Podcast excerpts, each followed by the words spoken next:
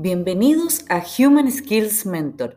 Soy Connie Aguirre y aquí conversamos de técnicas, ideas e inspiración para los desafíos laborales. Hola, hola. Hoy te quiero compartir tres cosas que diferencian a los profesionales científicos y técnicos que tienen el mayor éxito. La primera, cuando están conectados con las personas, la tecnología, la ciencia, la técnica, ¿cuándo toma valor? Cuando resuelve necesidades reales de las personas. Por lo tanto, cuando estos científicos o técnicos están full conectados con las personas, entendiendo sus necesidades, han probado, han, probado en ellas las tecnologías, han conversado con ellas las tecnologías o incluso han desarrollado con ellas las tecnologías, es cuando tienen éxito.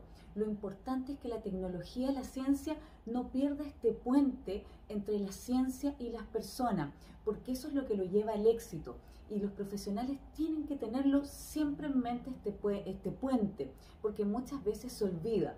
Valga también este consejo para los que están estudiando ahora carreras de ese tipo, que lo tengan presente porque van a poder impactar mucho más con su carrera. Punto número dos cuando saben comunicar en un lenguaje sencillo y simple sus tecnologías, sus desarrollos, sus proyectos. Muchas veces sucede que eh, las personas que tienen que escuchar a los técnicos, a los científicos, no entienden de qué están hablando.